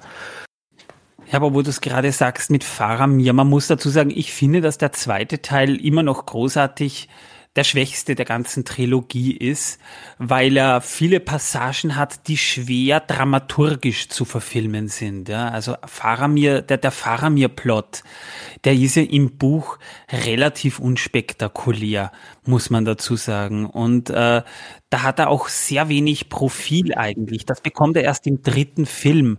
Deswegen ist mhm. Faramir im dritten Film dann eigentlich auch schon wieder ziemlich buchakkurat dargestellt, aber hätte man ihn im zweiten Teil dann nicht einigermaßen expositioniert mit diesem Zwist, wäre das im dritten Teil möglicherweise nicht so in dem Maße rübergekommen, wie es rüberkommen hätte sollen. Und genau da, da, da steht für mich wieder das Verständnis von Peter Jackson, einen guten Film zu machen, gegenüber dem, dass er das Buch verstanden hat. Ja, es ist halt auch, äh, in dem Fall kann man ja sagen, ähm, während Tolkiens Charaktere ja ähm, nicht so platt sind, wie sie gerne gemacht werden, aber sich im Allgemeinen ja, wie es normale Menschen auch tun, in einem halben Jahr nicht so wirklich entwickeln, äh, ist es für den Film natürlich sehr wichtig, dass die Figuren ihre eigenen Handlungsbögen haben und dementsprechend sieht man das bei Faramir, dass der klar erst im Laufe des Films zu dem Buch Faramir wird. Ähnlich ist es ja zum Beispiel auch bei Aragorn, der ja auch ähm, deutlich anders ist und erst gegen Ende zum richtigen Aragorn wird. Sogar Boromir ähm, wird anders dargestellt. Ja. Ja. ja. Die einzige Ausnahme ist irgendwie Denethor, der äh, sich im Film gar nicht entwickelt, sondern einfach mehr oder weniger ein bisschen sehr verrückt wirkt. Ähm, aber extrem aber, weit rennen kann. Ja, brennt. Er ist ein Arschloch. Version. nee, sorry. ja, also der ist vielleicht ein bisschen drüber, ne? Aber äh, der Film funktioniert dennoch, ne? muss man auch sagen. Ähm, lass uns vielleicht noch mal kurz ein bisschen über diese TCU-Idee sprechen. Ist das jetzt wirklich der Anfang von, wir kriegen alle zwei, drei Jahre mal wirklich was Neues, Großes äh, als filmische Version von, von Tolkien? Also, oder äh, wird es jetzt danach das auch schon gewesen sein? Weil wenn ich mir das so angucke, wir haben jetzt, dieses Jahr beginnt die Amazon-Serie. Das Ding wird ja sicherlich noch mal über zehn Jahre jetzt laufen, wenn das fünf Staffeln werden.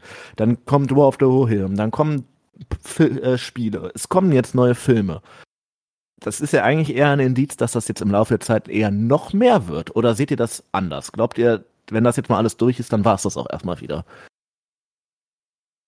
Ich glaube, dass wenn es erstmal durch ist, dass es dann erstmal war. Klar, wir haben jetzt die Serie, die jetzt die nächsten, wie gesagt, wenn das so machen, zehn Jahre laufen oder ungefähr. Pi mal Daumen. Aber ich glaube, dass sie dann weil wenn sie es zu, wenn sie es zu lange machen, dann haben die Leute irgendwann überhaupt kein Interesse mehr. Siehe ähm, Wizarding World. Wir haben jetzt, klar, jetzt haben wir wieder nochmal einen Hype, weil jetzt kam Hogwarts Legacy raus. Dann gibt's natürlich, äh, ist die Harry Potter Sache die ganze Zeit am Laufen gewesen, aufgrund von der Disku den Kontroversen mit J.K. Rowling. Das hat alles natürlich der, der, ähm, wie sagt man, der Fantasy-Welt keinen Abmach getan. Aber ja, ich glaube, ja. wenn sie es jetzt wirklich ähm, lange, also sagen wir mal 20, 25 Jahre lang wirklich sagen, okay, komm, wir bringen jetzt gefühlt äh, 30 äh, Filme rausgeführt, also jetzt wirklich mal übertrieben. Ich glaube, das ist dann ausgelutscht. Das ist dann mhm. wie so ein alter Kaugummi, den keiner mehr essen will. Erlaubt ihr, dass ich da ganz kurz ausholen kann. Ich muss da gerade irgendwie ausholen. Ist das gestattet? Ja, tu das doch. Gut. Ähm, wie ein äh, Filmkritiker, den ich sehr schätze, nämlich Wolfgang W. Schmidt, falls euch der was sagt, das ist ein Literaturwissenschaftler, der Filme äh, sehr kritisch betrachtet und teilweise auch ganz andere Standpunkte des Denkens angeht, weshalb ich seinen Verriss von Der König der Löwen und seinen Verriss von Forrest Gump, ja beides großartige Filme, feiere, weil er richtig geile Gedankengänge einbaut. Der hat eines gesagt, was leider stimmt, nämlich dass Marvel dem Kino den größten Schaden der letzten 50 Jahre zugefügt hat, wegen dieser Überfranchisierung. Das heißt, wir haben Marvel sehr präsent und sehr dominant an den Kinokassen. Das ist eine Gelddruckmaschine und leider sind die letzten Filme nicht gut. Und die Filme, die gut sind, öffnen schlechten Filmen Tür und Tor.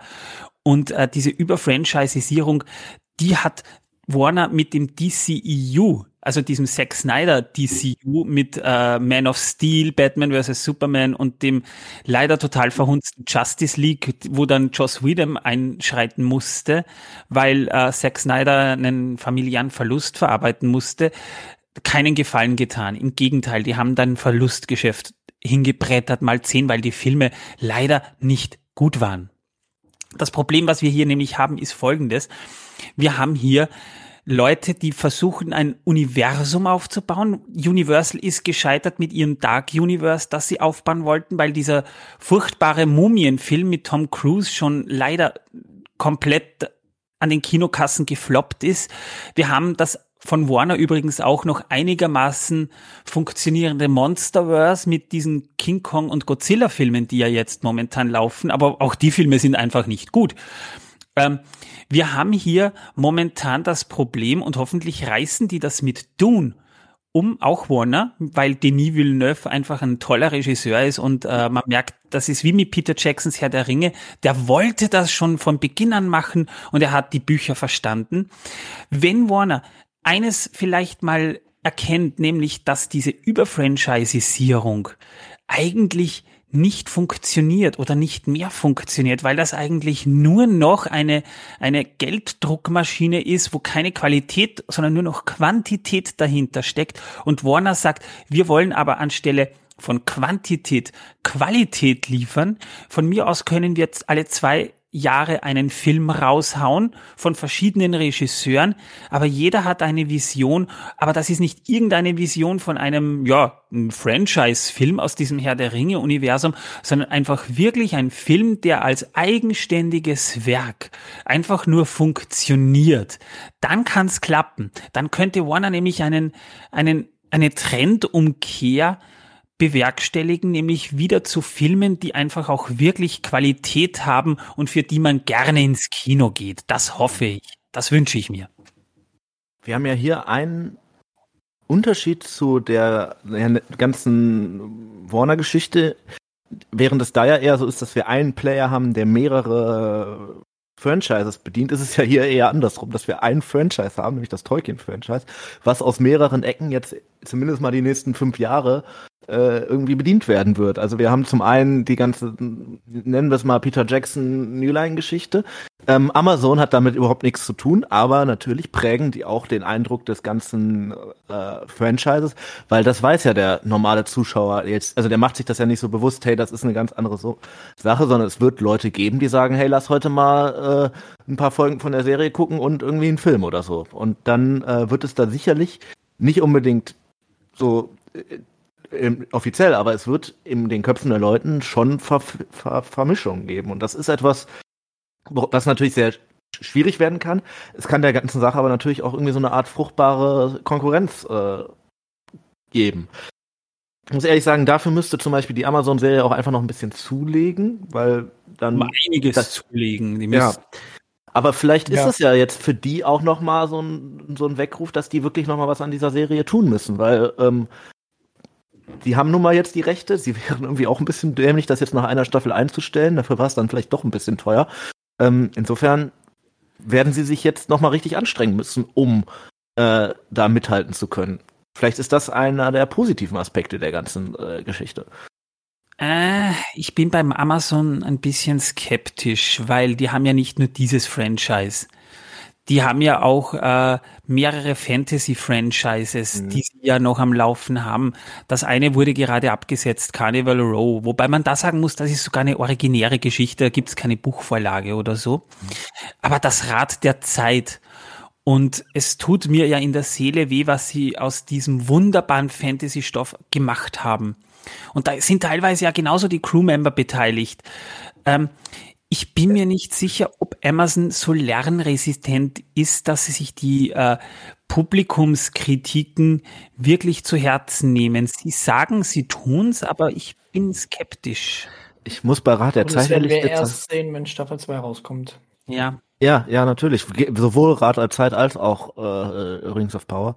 Ehrlich gesagt finde ich, dass viele Sachen, die man der Amazon Herr der Ringe Serie vorwerfen kann, bei Rat der Zeit schon angedeutet waren, was da schief laufen kann. Nämlich auch diese Hints auf irgendwas, was man eigentlich gar nicht richtig verstanden hat. Auch diese etwas unlogischen Handlungsstränge und auch, dass einzelne Folgen nicht so wirklich zusammenpassen und man eher das Gefühl hat, sie versuchen am Ende, sie, sie versuchen möglichst geschickt Leute von A nach B zu verschieben. Äh, und die eigentliche Story ist aber egal. Ähm, das ist da auch schon, finde ich, drin. Ähm, die Rat der Zeit-Serie hat irgendwie ja, ich muss fast sagen, mich irgendwie noch ein bisschen mehr gecatcht als die Wings of Power Serie. Bei der habe ich irgendwie so gar keine, ähm, kein Bedürfnis, das nochmal irgendwie mir anzusehen. Die Rat der Zeit Serie habe ich wenigstens zweimal gesehen, aber trotzdem äh, ist es was, ähm, äh, ja, ich habe das Buch, also ich habe nicht alle Bücher gelesen, das ist ja einige, ähm, ja. aber ich, ich habe äh, tatsächlich ähm, zumindest den Teil, wo äh, um den es im Endeffekt in der Serie geht, das ist ja so mehr oder weniger ein Buch, wobei da auch große Teile fehlen, ähm, mhm. äh, ja, gelesen. Ich bin halt insofern skeptisch, weil ich, äh, ich meine, ich bin schon der Meinung, dass große Stoffe für Filme auch adaptiert und, und äh, hingebogen werden können, wenn es der Dramaturgie dient große Brüche sehe ich aber dann schon skeptisch, weil äh, ich bin ja nachsichtig, dass sie natürlich vieles im zweiten Zeitalter einbauen müssen. Diese äh, Herkunftsgeschichte von Mithril, die ist zumindest nett. Man kann's, man kann sagen, die ist zumindest nett und und äh, kann man kann man hinnehmen. Äh, das mit den mit dem Istari verzeih ihnen halt wirklich überhaupt nicht. Das Problem ist, dass die Serie so viel will, aber, aber im Endeffekt sich genau daran aufhängt, zu viel zu wollen und, und, und von dem gar nichts richtig. Ja, das sieht man ja zum Beispiel, also, äh, Entschuldigung, das mit dem Mithril, ich persönlich krieg da jedes Mal Bauchschmerzen, weil es so platt ist irgendwie, aber egal. Äh, aber, bei, ähm, bei, uns gibt's den im, im, Podcast den Running Gag, leck das Mithril ab, du geile Sau, weil die so richtig geil auf dieses äh, kleine Stückchen da waren. Also es ist echt irgendwie äh, Christe Miet über denen, aber ja. Ähm, genau. das sieht man ja auch an den Ringen, ne? Diese Ringe, die drei Elbenringe, die in der Amazon-Serie sind, äh, die, die, die, die tauchen da so, ja klar, haben die das aufgebaut mit diesem Mitri-Plot, aber trotzdem so völlig random auf am, die, in den letzten zehn Minuten und du denkst so, boah, das Thema hätte wirklich mehr Zeit verdient. Ja, aber das ist so, wenn du am Ende noch das da unbedingt reinquetschen musst, ne, dann ist das äh, so. Ja, aber das heißt, was so das TCU angeht, denken wir erstmal, dass wir im Moment eigentlich so ein bisschen in der Hochzeit sind. Allein was die Quantität angeht, dass es jetzt, dass es auch wieder weniger werden wird. Ja, der, der Zenit ist leider überschritten. Das ist wie, also, also, du kennst das vielleicht, ne? Du äh, trinkst an einem Abend Alkohol, ne? nach einer bestimmten Menge fängt's langsam an zu wirken, ab einer bestimmten Menge wird's lustig, aber irgendwann merkst du, eigentlich sollte ich schon aufhören, weil es ist es eigentlich schon zu viel und dann kommt eigentlich schon der böse Kater. Und mhm. kurz da sind wir davor gefühlt. Also ich glaube, alleine, dass zum Beispiel Disney schon äh, komplett äh, Projekte, ich will jetzt nicht sagen einstampft, aber nochmal einer Qualitätsprüfung unterzieht. Das ist eh schon ein Armutszeugnis eigentlich, dass ähm, äh, Warner James Gunn einstellt, der einen Soft Reboot macht, der nach dem, was ich mitbekommen habe, jetzt auch nicht unbedingt nach etwas klingt, wonach ich jetzt unbedingt scharf bin, die aber gleichzeitig noch mehrere Projekte am Laufen haben, die jetzt zwar DC gehören, aber nicht im selben Universum spielen und das einfach weiterlaufen lassen unter Elseworlds. Elseworlds, also The Batman, Joker bekommt ja einen zweiten Teil, weil das waren Standalone-Filme, die für sich gesehen sehr erfolgreich waren und auch wirklich gut sind. Da bin ich mir nicht so ganz sicher, ob Warner wirklich weiß, wo sie den Fokus hinlegen sollen. Ich meine, James Gunn ist, ist, ist ein cooler Regisseur und er hat ein Gespür für solche Sachen, aber ich bin mir nicht sicher, ob äh, Warner Brothers sich da nicht auch verzettelt hat, ehrlich gesagt. Ich glaube, das Problem durch diese ganzen Franchises ist natürlich so ein bisschen, dass alles sich irgendwie miteinander bedingt. Ne? Wenn die eine Serie schlecht läuft, äh, wird das Auswirkungen auf die Produktion von anderen Serien haben. Genauso gut äh, etwas, was gut läuft, kann natürlich auch ähm, guten und schlechten Sachen wieder Tür und Tor öffnen. Ja, ähm, das wie gesagt, wenn jetzt zum Beispiel die, die mit Ring, mit Rings of Power, sagen wir mal, die läuft jetzt nicht gut, kann ich mir vorstellen, dass es natürlich auch Auswirkungen aus, auf die Warner Bros. Sachen haben wird. Im Gegenteil, die Serie war für Amazon wirklich ein durchschlagender Erfolg. Gut, finanziell keine Frage, ja. Mhm. Auch wegen des Marketings natürlich. Mhm. Äh, und äh, Amazon will Geld, will, will das Geld, das sie dafür ausgegeben haben, ja irgendwie zurückhaben. Sprich, Abonnenten. Das hat bei der ersten Staffel gut funktioniert. Ob es bei der zweiten Staffel funktioniert, das ist dann nämlich die große Frage. Sie bei der zweiten Staffel einen Einbruch haben, weil sie die Leute von der ersten Staffel schon die Schnauze voll haben, oder werden sie trotzdem gucken? Das kann man jetzt noch gar nicht sagen. Nee, es ist leider, ähm, ja, es wird sich daran, wird sich auch ein bisschen der Erfolg der ersten Staffel dann am Ende messen, ne? wie die zweite Staffel dann am Anfang angenommen wird. Ähm, ja, was ich mir aber halt, das, was ich damit halt meine, wenn jetzt sagen wir Staffel 2 in die Hosen geht und Staffel 3 ge gefühlt kaum noch jemand schaut oder sonst was, haben die Leute oder hat der Großteil der Leute dann überhaupt noch Lust, überhaupt was aus mhm. Mittelerde zu bekommen, auch wenn es von Warner Brothers kommt? Ja, ja, klar, Oder das bedingt sich. Ja, ja, das ist nicht falsch. Ja. Also ich, ich glaube, dass das, in, sagte ich ja eben, ne, in den Köpfen der Leuten wird das schon zusammengeworfen werden. Ne? Das ist, äh, denke ich, dann schon so. Ja, es muss man auch dazu sagen, da kommt es dann auch viel auf einerseits mal auf das Marketing an, aber natürlich andererseits ja auch auf die Mundpropaganda weil äh, natürlich Ant-Man and the Wasp Quantumania hat, hat die schlechtesten Bewertungen eines Marvel-Films bis dato bekommen. Ich habe ihn schon gesehen, gerechtfertigt, aber äh, trotzdem war der noch zwei Wochen lang äh, hat er jetzt mal Avatar abgelöst an den an, an Box Office temporär, nicht insgesamt, sondern temporär. Das heißt, die haben diese Kosten relativ safe eingespielt, auch wegen der Streaming-Auswertung in der Zukunft noch. Also finanziell ja. Die Frage ist, äh, wie sich das langfristig auswirkt. Und das ist natürlich ein berechtigter Einwand, Max, dass dann die Leute vielleicht tatsächlich sagen könnten, ja, die Warner Brothers Sachen interessieren mich nicht, aber wenn Warner Brothers sagt, wir können unser eigenes Ding machen, wir sind davon nicht abhängig, so nach dem Motto, ähm, ja, also gut, äh, wir, äh, die, die, die machen jetzt vielleicht nicht unbedingt einen, einen, guten Eindruck auf uns, ja, also schauen wir lieber nicht drüber, sondern machen unser eigenes Ding, dann kann es schon sein, dass Warner Brothers die Kurve kriegt. Ja, das wird man sehen. Also ich hoffe es. Also wenn, wenn die Filme gut sind und äh, wovon ich jetzt mal hoffentlich, also hoffe ich jetzt mal, davon gehe ich jetzt mal aus. Wir gehen jetzt mal positiv in die Zukunft. Ähm, dann äh, hoffe ich natürlich, dass das so ist, dass Warner Brothers sozusagen ihr eigenes Ding dreht. Hm. Und nicht Mit abhängig von den Erfolgen, Schrägstrich Misserfolgen äh, anderer Unternehmen ist. Ja, das müssen oder können sie ja sowieso machen. Das ist ja das, das Tolle daran, dass Warner Brothers jetzt eigentlich mehr oder weniger, das ist wie, wie mit Sonys Spider-Verse und dem MCU. Sony hat ja die Rechte zum Beispiel auf die Spider-Man-Figuren. Ja, sie haben Spider-Man den MCU ausgeliehen und wir haben ja auch den Film mit diesem äh, Cross Crossover der verschiedenen Spider-Männer, den ich persönlich übrigens furchtbar finde, aus guten Gründen meiner Meinung nach. Aber jetzt haben wir natürlich die ganzen Filme in diesem Spider-Verse, Venom, äh, Morbius, die vor allem Morbius furchtbar ist, ist auch Marvel, aber Disney kann trotzdem noch, noch äh, ihr, ihr Ding durchziehen und äh, ist halt fraglich, ob, da, ob das MCU aufgrund dieser furchtbaren Sony-Filme wirklich drunter leidet. Ja, das wird sich wahrscheinlich auch erst noch zeigen, ne? Ähm, das hätte man schon mitbekommen. Also das ist, glaube ich, eher. Ja, aber ich glaube, dass Marvel einfach so ein riesen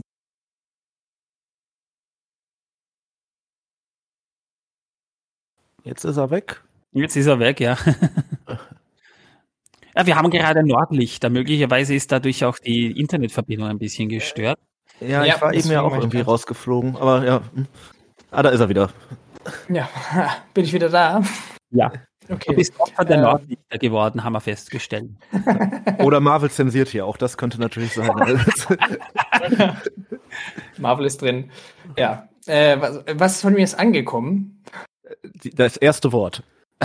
ah, okay, perfekt. Ich wollte eigentlich, glaube ich, was wollte ich da genau sagen? Ah ja, dass Marvel so ein riesen Batzen ist, dass die, die haben ja schon seit wann, seit wann hat das angefangen? 2014 mit den ersten Avengers-Filmen hat es doch wirklich mit diesem MCU angefangen. Und dass die halt so 2008, okay. Ja, wenn man halt den, die Iron Man, glaube ich, war ja der Start. Ja, genau. Ähm, genau, damit startete es.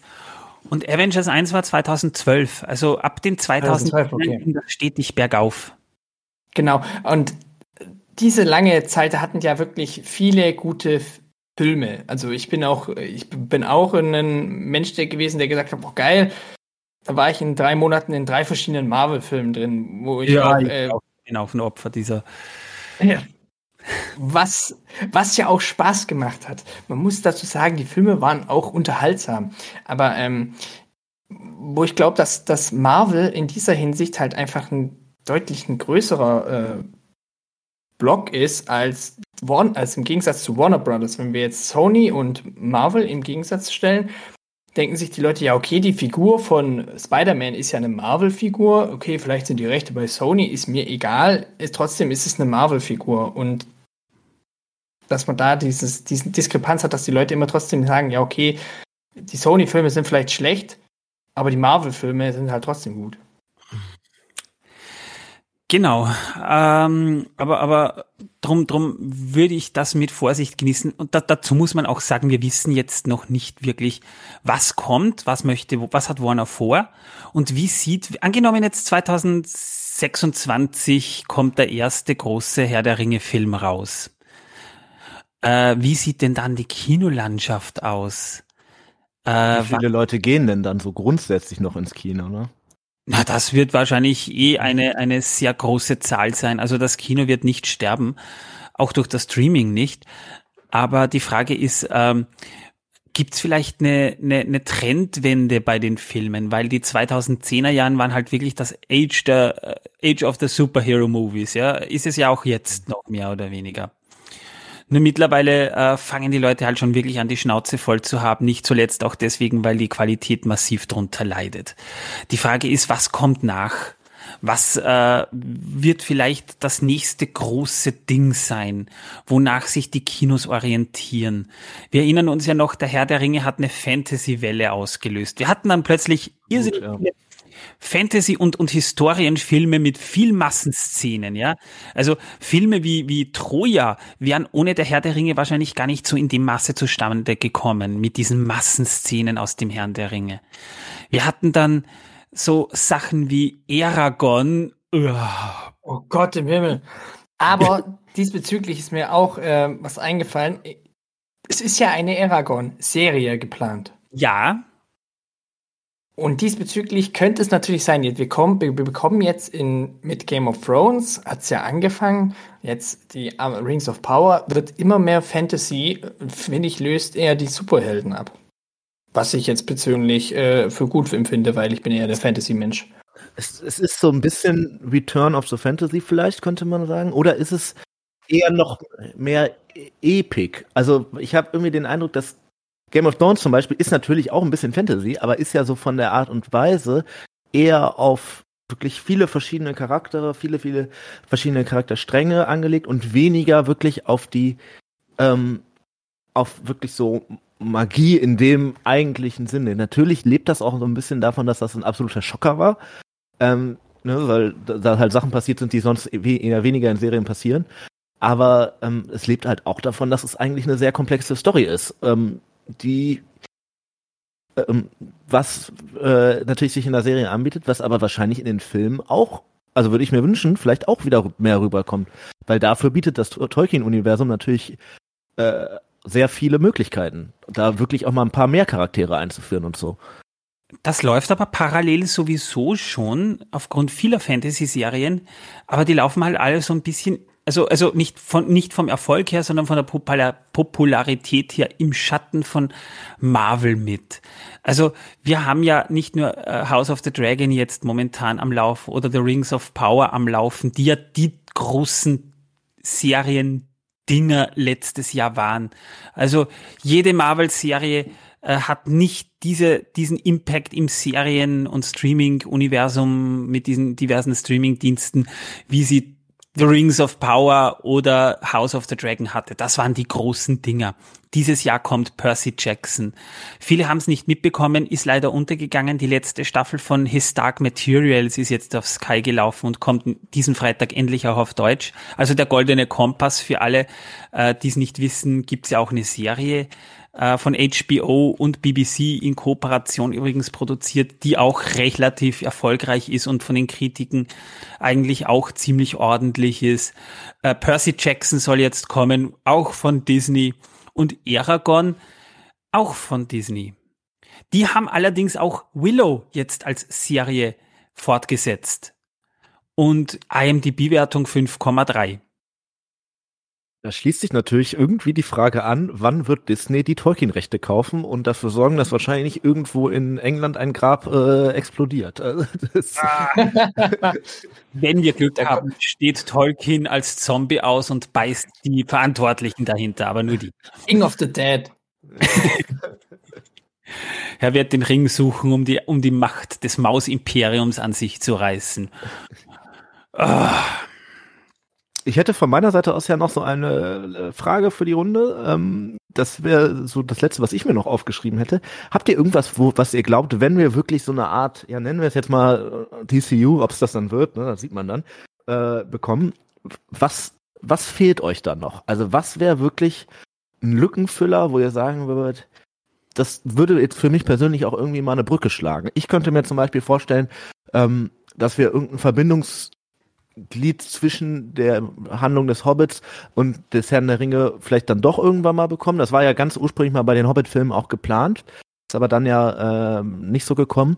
Ähm, wo zum Beispiel halt wirklich so Sachen wie die Jagd nach Gollum oder äh, vielleicht auch Saurons Rückkehr nach Mordor ähm, dann gezeigt werden. Ähm, habt ihr da auch irgendwie so ein Favorit oder ähm, ja. Man muss dazu sagen, dieses Bindeglied, von dem du sprichst, das haben wir ja bekommen. Äh, Peter Jackson hat äh, ja formuliert, es wurde nur falsch aufgefasst. Er wollte, dass die Filme ineinander übergehen.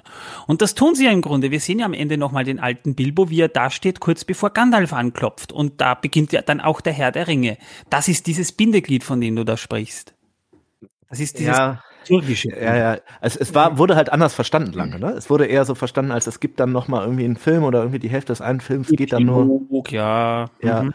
Äh, klar, es gibt auch zum Beispiel im dritten Hobbit-Film diese gesch unsägliche Geschichte, wo Thranduil äh, Lego das Aragorn suchen schickt. So, ja, ja. Ne? äh, das,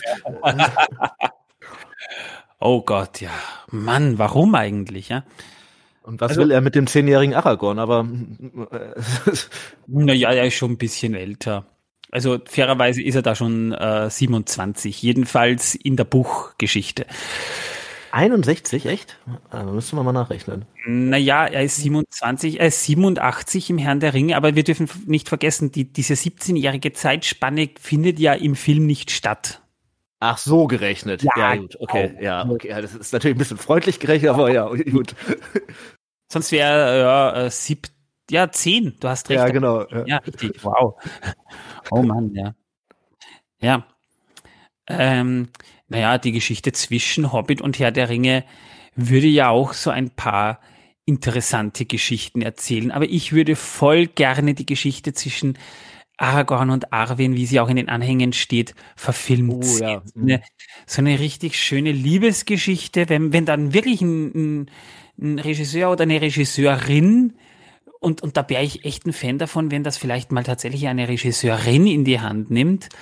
Ähm, und, und vielleicht eine, also, also Arwen auch als starke Frauenfigur porträtiert, aber gleichzeitig sehen wir halt auch den jungen Aragorn in seiner Zerrissenheit. Das wäre schön. Das wäre eine richtig schöne Geschichte, meiner Meinung nach. Ja, ich bin immer noch der Meinung, dass. Oh, Frosch im Hals. äh, dass, ja, für mich als Bindeglied fände ich eigentlich direkt ein Bindeglied brauche ich gar nicht. Ich brauche eigentlich nur was, was davor ist. Also Bindeglied zwischen Hobbit und Herr der Ringe kann ich mir eigentlich nur die Jagd nach Gollum vorstellen, was interessant für mich wäre. Andererseits, äh, was ich viel mehr interessanter fände, ist, was vor passiert. Also Hochzeiten Gondor, Arnor, das wäre das, was ich am interessantesten fände. Es gäbe viel Potenzial, kann man dazu sagen. Ja, ja, also ich denke schon. Ne? Ich glaube, ist, vielleicht ist da auch der Schlüssel zum Erfolg so ein bisschen, dass man halt nicht den ganz großen Wurf möchte, wie es Amazon wollte, sondern äh, dass man wirklich sagt, ja, wir machen nur diese eine kleine Story äh, und brauchen halt nicht das ganze dritte Zeitalter. Ne? Das wäre vielleicht auch eine Idee. Mhm. Nein, ich will schon einen großen Film sehen. Aber ähm, ich habe unlängst zu einem Freund was gesagt und ich, ich, ihr werdet es jetzt mitbekommen haben, ich liebe das Medium-Film einfach. Ich, ich, ich lebe dafür ich kenne so viel Zeug und, und, und aus jeder Epoche schaue ich Filme und was ich mir fürs Kino wünschen würde und wenn Warner das richtig macht, kommt das wieder. Erinnert ihr euch noch an diese großen Monumentalfilme, an diese Roadshow-Filme? Lawrence von Arabien, äh, Cleopatra, äh, von mir aus später dann auch noch so Monumentalfilme wie äh, Der letzte Kaiser, Gandhi. Ähm, diese mhm. Filme, die in ihrer Länge sich nicht nur die, die, die nötige Zeit genommen haben, sondern wenn man in diesen Film gegangen ist, hatte man das Gefühl, der Theatervorhang geht auf und wir kommen in eine ganz neue Welt rein. Also es ist kein Film, den man einfach so wegsnackt, sondern da geht man wirklich mal vier Stunden ins Kino und, und weiß, man kann sich, so wie es beim Herr der Ringe eben auch der Fall ist, man kann sich berauschen und berieseln lassen und man taucht wieder in eine Welt ein und wir wissen wieder, warum wir ins Kino gehen, weil das Kino für solche Filme gemacht worden ist. Und das würde ich mir wünschen, wenn dieser Trend wiederkommen würde. Auf jeden Fall, ja. Ja gut, ähm, habt ihr noch was äh, für, für, für, für die Runde? Weil ich glaube, meine Ideen werden durch, ja?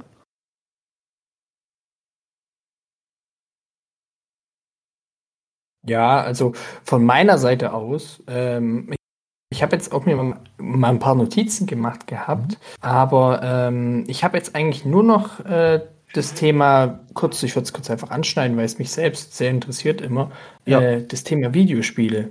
Ja. Und da ist ja auch viel geplant.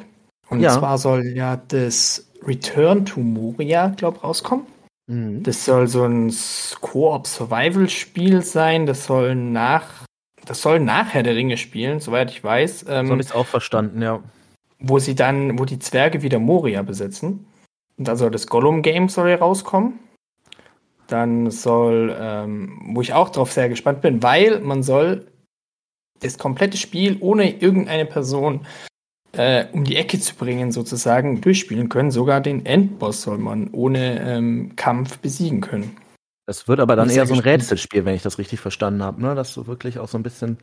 Äh, Kann ich mir gut vorstellen, so ein Rätsel-Schleichspiel ja. wird das werden. Ja, ja, ja, genau. Mhm. Du bringst den Endboss einfach, du nervst den so lange, bis er sich selbst von der Klippe stürzt.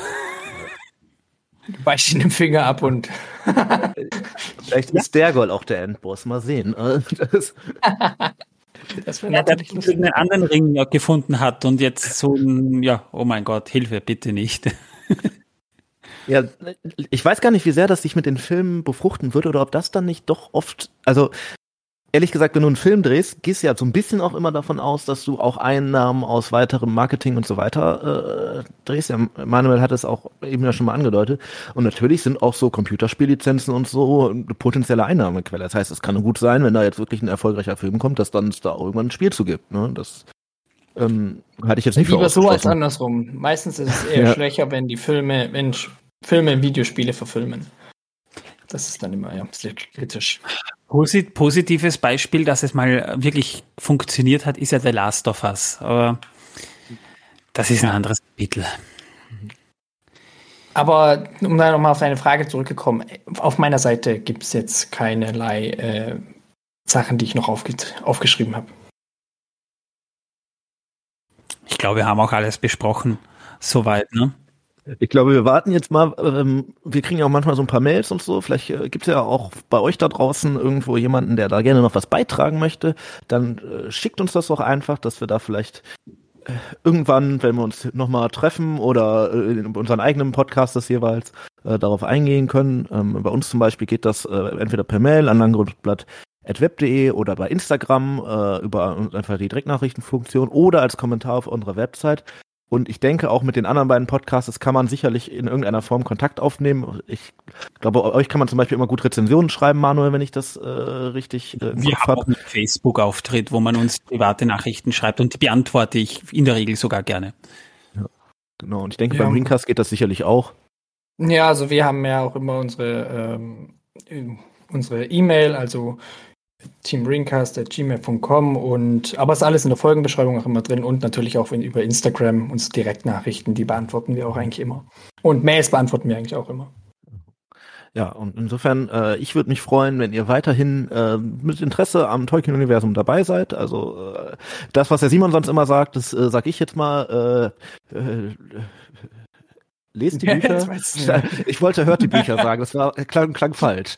Also lest die Bücher, schaut die Filme, äh, hört die Hörbücher, schaut euch auch hört natürlich die, Serie an, hört die Ringe, äh, hört gerne auch äh, hört die Ringe pro Minute und äh, hört, hört die Ringe pro Minute. Herr, der Herr der Ringe pro Minute und äh, beim Ringcast mal rein ähm, und die erzählen euch sicherlich jetzt auch so ein bisschen da zu was, wie das denn, wie man das denn sehr gut machen kann.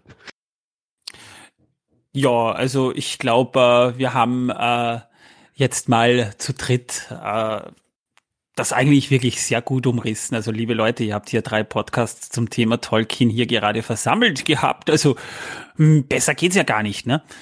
Ähm, wenn wir auch live auf den Tolkien-Tagen. wir werden auch live auf den Tolkien, da werden wir sogar äh, im Zelt sein, ne? Also da sehen wir uns ja dann auch mal persönlich und äh, ihr seht uns dann auch vereint. Also äh, wenn, ihr, wenn, ihr, wenn, ihr, wenn ihr noch keine Tickets habt, schaut, vielleicht gibt's noch welche. Ähm, kommt auf jeden Fall her. Mehr gibt's glaube ich, nicht zu sagen. Uns eine kurze Anmerkung noch von unserer Seite. Wir sind jetzt auch frisch auf Audible verfügbar. Und auf Amazon Music. Passt ja genau zusammen. Ja, dann äh, bleibt mir eigentlich nur noch zu sagen, Dankeschön fürs Zuhören. Ähm, ich würde mich freuen, wenn ihr beim nächsten Mal auch wieder reinschaltet bei uns, bei Hör die Ringe, ein unerwarteter Podcast und bei den anderen beiden. Und äh, ich würde mich an dieser Stelle dann äh, verabschieden. Äh, macht es gut. Donnerstag kommt dann Minute 172 bei uns, also hört auch da rein, da wird es dann auch interessant und äh, hört euch bei hört euch die anderen Podcasts an. Ich habe sie auch hier in den Show Notes verlinkt wie ich sie eigentlich in der Regel eh immer gerne mache. Und hört da rein. Ich sag mal Ciao. Dann bleibt es nur noch bei mir und uns oder euch auf Wiedersehen zu sagen. Es hat mir sehr viel Spaß gemacht mit euch beiden. Bei uns geht's Heute ist Montag, morgen Dienstag, wieder morgen früh geht's weiter mit dem fünften Buch. Wir befinden, gehen auf die Pfade der Toten. Mal sehen, was da alles so passiert. Hört bei den anderen mal rein, da kann ich nur sagen, macht's gut. Ciao.